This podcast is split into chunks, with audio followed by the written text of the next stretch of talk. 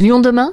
Ville, mer et océan. À Lyon, les habitations débordent sur le Rhône. 83 péniches de logements sont réparties entre le Rhône et la Saône, dont celle de Geneviève Brichet. Elle était la première, il y a 40 ans, à s'installer sur les berges, en contrebas du quai Général Sarail, dans sa péniche appelée Balthazar. Une existence passée au plus près de l'eau et de la nature, dans la ville, de quoi éveiller les consciences écologiques. Aujourd'hui coprésidente du collectif Les Péniches de Lyon, Geneviève s'engage, elle et les propriétaires de péniches, à prendre soin de l'eau qui les accueille. Dans cette même fibre, elle a fait installer également des panneaux photovoltaïques sur le toit de la péniche en septembre dernier.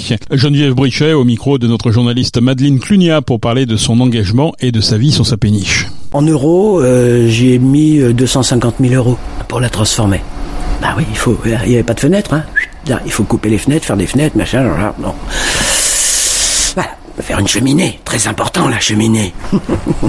une cheminée, mais maintenant vous avez des panneaux solaires. Ah oui, ah bah ouais, c'est, je, suis un peu, euh, je suis un peu engagé comme fille et l'environnement, ça me concerne vraiment. Euh, et donc je me suis dit que euh, il fallait que chacun puisse si c'est possible, être autonome en termes électriques, ce qui n'est pas le cas, puisque les collectivités aménagent les bâtiments collectifs, mais il y a zéro aide pour les particuliers qui veulent mettre du panneau photovoltaïque. Donc là aussi, j'ai fait quelques économies pendant un certain temps jusqu'à pouvoir me payer euh, les panneaux solaires qui permettent, enfin les panneaux photovoltaïques, il y en a 16, 12 ici et 4 là-bas.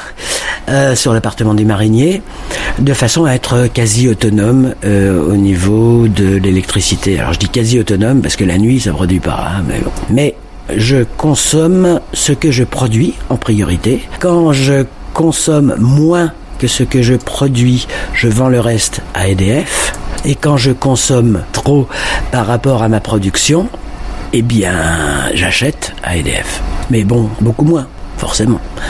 Donc, grosso modo, euh, je dois pouvoir rembourser mes 19 000 euros de, de panneaux photovoltaïques en l'espace de 7-8 ans. Euh, mais je produis mon électricité, donc je suis autonome, donc, euh, donc euh, j'évite aux centrales nucléaires de tourner à plein régime. C'est une électricité écologique que j'ai en quelque sorte. Voilà. Et c'était ça, c'était ça qui était important? Pour moi, la protection de l'environnement, ça va de soi.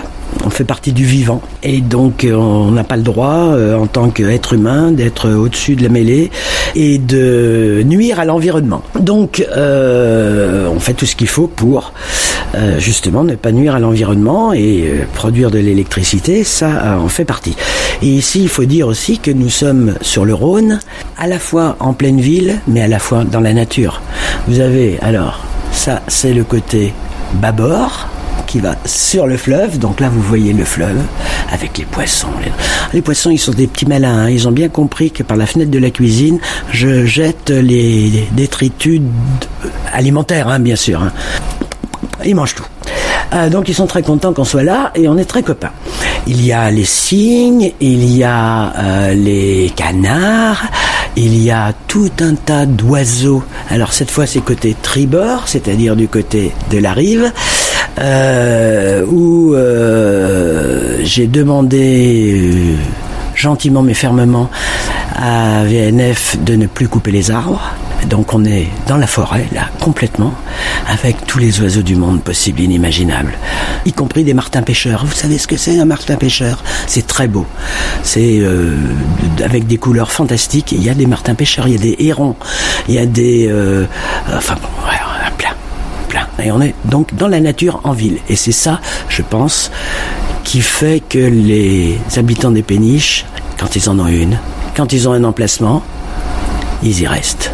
Geneviève Brichet au micro de Madeleine Clunia. La péniche Balthazar se situe euh, sur le Rhône, à Marais, le long du Quai